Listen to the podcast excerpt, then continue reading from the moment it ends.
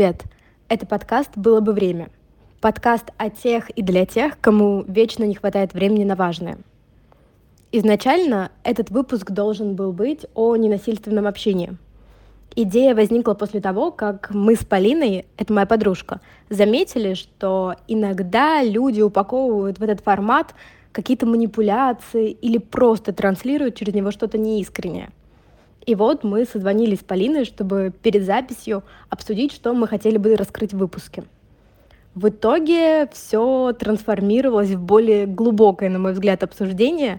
Мы поговорили о том, нужно ли честно сообщать человеку о своем отношении к нему, стоит ли говорить друзьям правду, если она неприятная, или лучше беречь в кавычках их чувства — и в целом много говорили про честность с собой и про то, как разрешить другим людям ошибаться насчет себя. Все это мы обсуждали под запись, и я решила, что будет здорово выложить прям такой live-формат, потому что получилось очень живо. Отдельно в начале я сделала небольшую теоретическую вставку, чтобы прояснить контекст. В общем, приятного прослушивания. Я, когда до того, короче, как мы созвонились, у меня не работала инет, и мне позвонила мама, и мы с ней обсуждали инет, и я говорю, типа, может быть, накидаешь какие-нибудь темы нам с Полиной, чтобы обсудить. Она говорит, а в чем проблема ненасильственного общения? И я mm-hmm. это сформулировала как то, что когда ты общаешься ненасильственно, ты не выражаешь на самом деле свои эмоции, потому что ты можешь сказать, типа, очень аккуратно и социально приемлемо о том, что вот я чувствую там обиду, когда ты делаешь вот так, вот так, вот так, но на самом деле ты это не выразишь. И моя мама ответила на это, что ненасильственное общение — это не способ выражать эмоции, это способ их вербализировать, но так, чтобы не задеть другого человека. Ну да, я вот э, перед нашим выпуском глянула определение ненасильственного общения. Там пишут... Конечно. Да, я тут прочитал. А, что там есть четыре составляющие, одна из них — это определение как раз своих эмоций. То есть ты не можешь обманывать себя, используя ненасильственное общение, если ты делаешь что правильно. Потому что это инструмент рассказать про свои эмоции, но не сделать это в грубом завуалированном формате, а сделать это открыто, но при этом так, чтобы человек это воспринял хорошо. Здесь как раз будет важно сделать небольшую теоретическую вставку. Ненасильственное общение — это способ, понятно, доносить до человека информацию и добиваться своего. Этот подход сформулировал американский психолог Маршал Розенберг в 1960-х годах и описал его в книге «Язык жизни». Если кратко пройтись по ненасильственному общению, оно состоит из четырех шагов. Первое — это наблюдение. Нужно объяснить собеседнику, что произошло, как вы это видите. И здесь важно говорить конкретный факт без оценок, ярлыков и осуждения — Иначе человек услышит критику и просто не будет дальше воспринимать информацию. Шаг номер два — чувство. Здесь важно определить, какую эмоцию вы испытываете и назвать ее. Следующий компонент — это потребности. Важно сформулировать потребность без оценки, опять же, суждений и мнений. Потребность объясняет, на чем основаны чувства и почему дальнейшая просьба для вас важна — если этого не сделать, человек может воспринять потребность как придирку или критику, а в ответ на критику люди всегда обороняются и отвечают тем же. Четвертый компонент ненасильственного общения — просьба. Что вы хотите получить от другого человека? Нужно конкретно и четко попросить человека удовлетворить вашу потребность.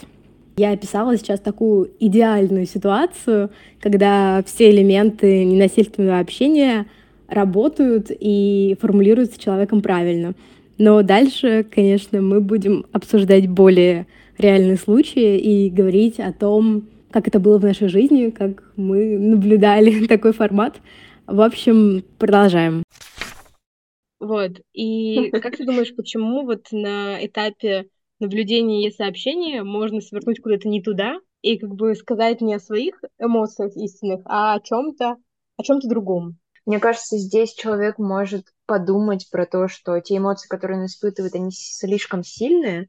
И если он скажет, например, вот я там испытываю, не знаю, какому-то человеку а, презрение или раздражение, то я, думая про это, про то, что хочу это выразить, я подумаю, блин, но человеку в любом случае, как бы ты ни сказал, будет обидно. Поэтому я могу, возможно, как бы снизить градус, вот эту степень эмоций и назвать ее чуть по-другому, например.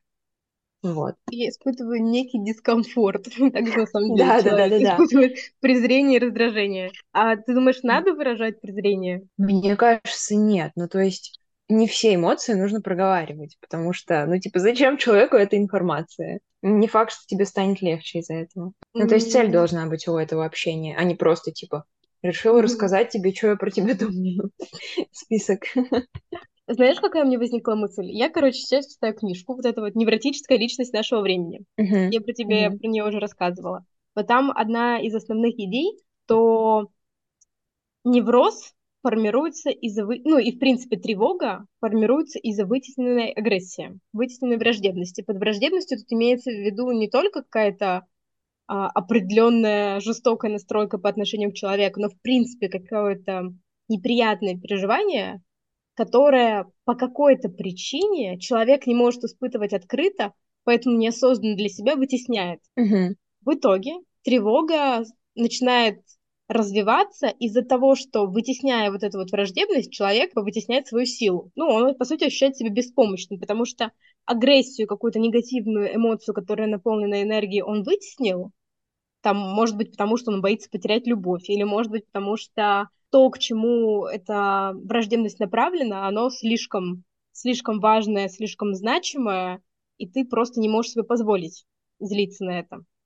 И это очень очень негативно в долгосрочных последствиях влияет на человека. Поэтому я бы, короче, наверное, поспорила с тем, что презрение не надо выражать. Вопрос в том, mm. выражать его как и кому. Ну, Потому да. что, с одной стороны, человеку как бы сказать, я тебя презираю, не очень, но относительно, может быть, какой-то конкретной ситуации можно выразить А, ну, кстати, вот опять же, а, если реально использовать ненасильственное общение, я не буду говорить, что я тебя презираю. Я буду говорить типа языком фактов и через я сообщение. То есть мне нужно будет а, не его описать как какого-то плохого человека, а то конкретное действие, которое он делает, или ну что-то там какое-то событие, в котором он участвовал, и именно описать свои чувства, которые я испытывала во время вот когда это происходило. Да, то есть ненасильственное общение. Привет, я тебя презираю. Просто решил Наблюдение ты мне не нравишься. Я сообщение, я тебя презираю. Потребность в одиночестве. Просьба уйти. Что чувствуешь ты в этот момент? Как тебе это откликается?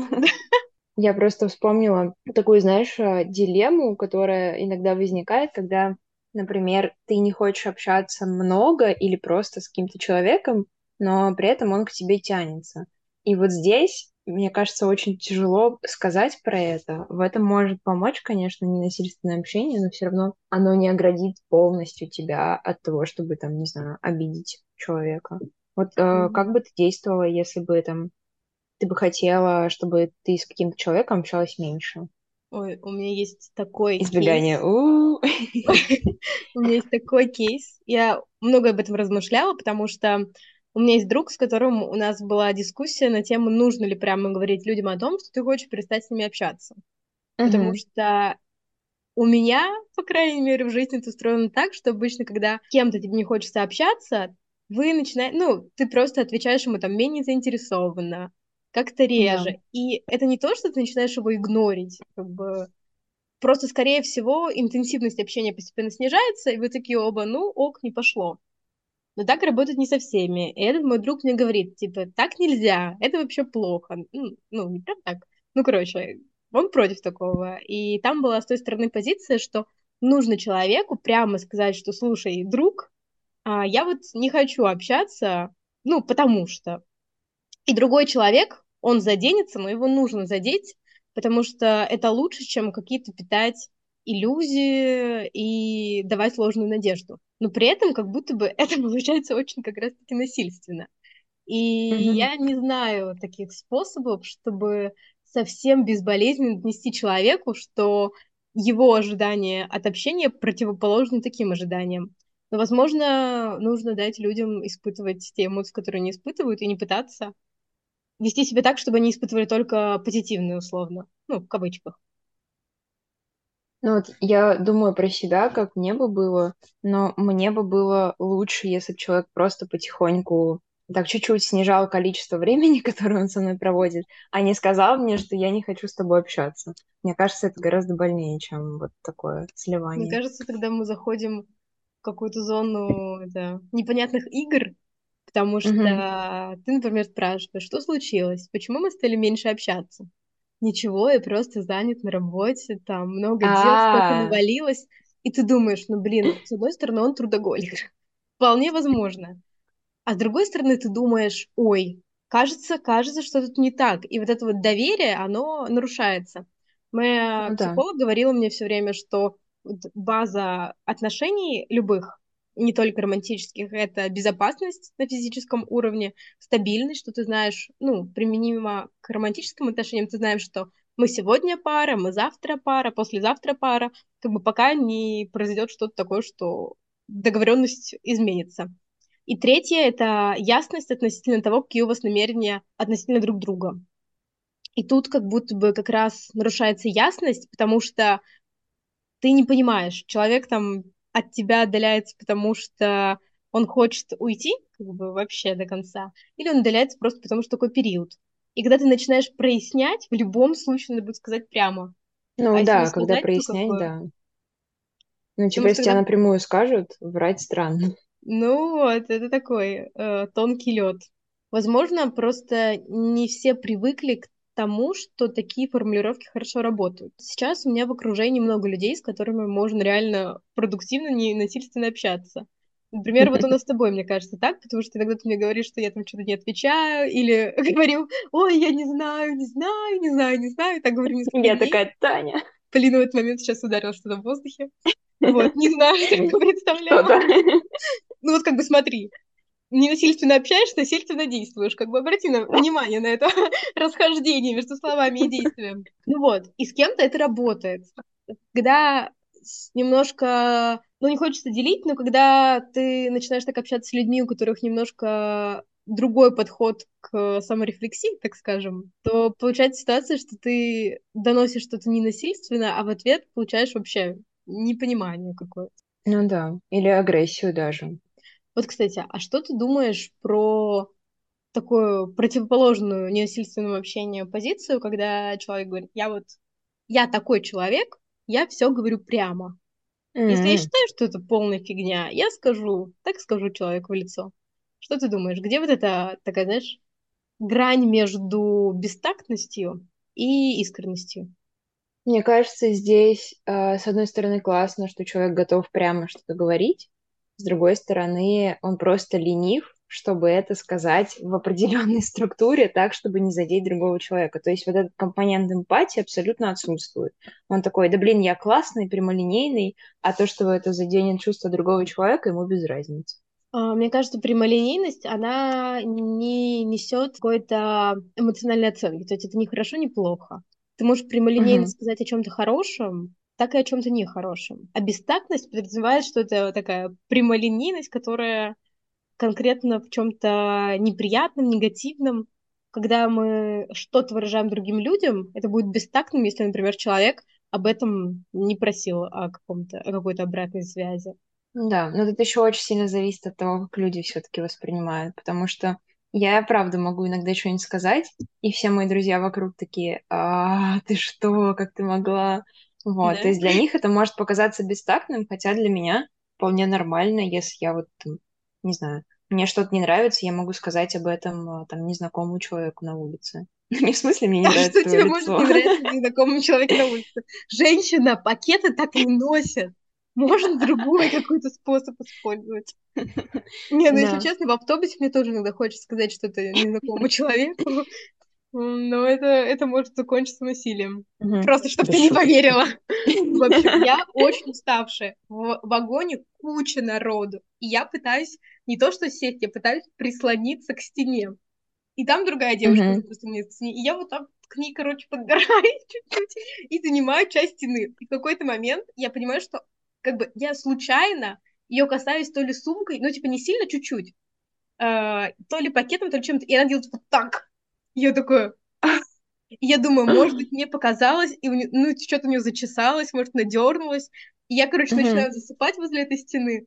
и я снова ее чуть касаюсь, и она прям меня силой отталкивает. Я такая, типа, драка! И, значит, я в итоге, типа, приближаюсь еще к стене, больше места занимаю. И она так, типа, цокнула, посмотрела мне и ушла. Ну, короче, я выиграла эту военную территорию, но это было жестко. Да, меня пугают люди, которые начинают так делать. Они правда есть, они просто тебя начинают толкать и, и убивать. Да, но мне кажется, тут, знаешь, как раз-таки вот это ненасильственное общение, ты как бы сразу же как-то обезоруживаешься перед человеком, потому что тут, мне кажется, было бы ок сказать, типа, девушка, ну я не специально вот. вас задеваю, я знаю, что вы, наверное, тоже устали, что-то такое. когда вот угу. человек заходит из какой-то твоей, э, не знаю, из какой-то твоей боли, ты сразу к нему располагаешься. А как ты думаешь, надо ли э, в каком-то плане беречь людей, ну, беречь, например, близких там друзей или что-то такое, и подбирать для них мягкие формулировки, когда что-то критикуешь? Или вот как раз эта прямолинейность, она, наоборот, будет более полезна? Тут очень сильно зависит, конечно, от случая. А если ты прям такой очень эмпатичный человек, то ты, возможно, можешь понять, в каком случае нужно, так, так сказать, подщечина или пощечина, подщечина, когда нужна пощечина, и человеку будет полезно услышать, ну, правду, по сути, очень прямолинейную. А когда, наоборот, человек в слишком ранимом состоянии находится, и от того, что ты ему сейчас скажешь правду, а, ему лучше не станет, он просто больше загонится. Вот. Но мне кажется, что друзья — это те люди, которые как раз-таки скажут, когда у тебя, ну, когда ты себя ведешь странно, или скажут тебе, когда ты попросишь их оценить адекватность твоих действий. То есть мне очень нравится, когда я там спрашиваю своих друзей, типа, нормально? Они такие, нет, вообще фигня. И в этот момент я такая, блин, больно, но я вас так ценю за то, что вы сказали мне правду, потому что она мне помогла там в чем-то дальше. Но ведь оценка, она всегда субъективна. Ну, то есть, с одной стороны, друзья должны сказать тебе, если ты делаешь что-то странное. Но это странно, mm-hmm. это ведь очень субъективно. Это может быть странно для них, но не странно для кого-то другого. Да, но я же спрашиваю их, мне важно их мнение, и поэтому я их спрашиваю. И когда я их спрашиваю, я хочу услышать не приемлемый для меня ответ, а то, что они правда думают. В таком случае можно сказать, что подобрав хорошо друзей, можно использовать их как определенный фильтр адекватности. Возможно, или как зеркало. Да, кстати, вот группа так примерно работает. Угу. Но тут очень важно, ну вот я в этой группе своей позанималась, и тут очень важно взять вот эту ответственность и самому выбирать, принимать да. обратную связь, которую тебе дают, или нет. И тут у меня, короче, сразу много мыслей появилось. Первое. Мне очень нравится концепция, я услышала в каком-то у какой-то одной девушки-коуча про фильтр аутентичности он заключается в следующем. Когда ты максимально естественно для себя, как ты себя ведешь, то есть когда твое внешнее абсолютно соответствует твоему внутреннему. С одной стороны, от тебя, например, откажутся какие-то люди. Ну, например, ты ведешь блог, как тебе кажется, как хорошо, как правильно. И у тебя есть определенная mm-hmm. аудитория, которой нравится вот это вот хорошо и правильно. Но в какой-то момент ты понимаешь, что не все, что ты вот так вот через фильтр хорошо, правильно транслируешь, не все это твое. И ты принимаешь решение, все, я буду там транслировать то, про что я сам. И вот этот вот образ хорошего меняется на образ тебя реального. И тогда от тебя сто процентов часть людей, которые пришли на хороший образ, отпишутся. Отпишутся. Но при этом подписываться будет ровно та аудитория, которая тебя реального оценивает. И тогда угу. вот эта вот маска хорошести будет не нужна. И мне кажется, что-то похожее, ну, это вообще, в принципе, классно использовать в жизни, что условно ты такой, да, для кого-то я веду себя странно, но люди, которые странным это не считают, настолько мои, что просто да. пусть они видят эту странность, чтобы они ко мне тянулись. У меня, кстати, такой подход был в работе. Я там могла, не знаю, ну, у меня такое креативное резюме, я там просто на собеседовании рассказывала какие-то, ну, короче, у меня были там размышления, почему я пришла там в какую-то сферу и так далее, и у меня была мысль, что это не очень формально, ну, короче, я, в принципе, у меня не было какого-то такого представления, что я вот что-то там ниже, чем работодатель, на собеседовании надо себя хорошо показать. Я достаточно открыто говорила о том, чем я хочу заниматься, о том, чем я не хочу и так далее. И я понимала, что какого-то работодателя это, наоборот, оттолкнет, но если это его оттолкнет, то это не совсем та среда, в которой мне будет комфортно работать. Зато если я там честно расскажу о каких-то вещах о себе, ну, там, это не уводить в крайности, типа, знаешь, о том, чем я хочу реально заниматься, о чем я точно не хочу, то есть, типа, не притворяться, что хочу заниматься чем-то, что мне на самом деле не нравится, то тогда, если меня возьмут, то это будет какой-то супер матч. И вторая, ну тут опять же, знаешь, надо подумать, вообще оценить, насколько, ну, в общем, насколько ты в своей странности, тут какой-то тоже нужно, знаешь, провести оценку, вот эта твоя странность, не дикость ли она уже, вот. Потому что не факт, что ты сам захочешь находиться среди вот диких, ну, потому что, например, знаешь, может быть такое, что ты там такой, ой, я ненавижу дедлайны, я все срываю. Ну, может быть, кому-то это подойдет, но тебе-то ок будет в таком окружении работать или нет?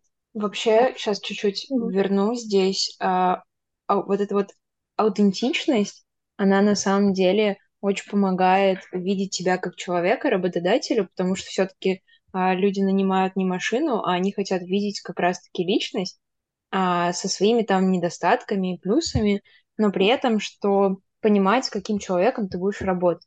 Потому mm-hmm. что я вот не, недавно, а, ну, все еще продолжаю заниматься наймом, и вижу, как мне люди пишут, ну, настолько формально, что мне хочется просто, я не знаю, вот так вот стряхнуть всю воду, и там останется mm-hmm. одно слово. И я точно понимаю, что ну, это вообще не то, как человек в жизни разговаривает, mm-hmm. как он будет со мной разговаривать даже на звонке. Это не то, что он думает, это то, что он думает, что я хочу услышать. И ну, мне кажется, что это очень плохо.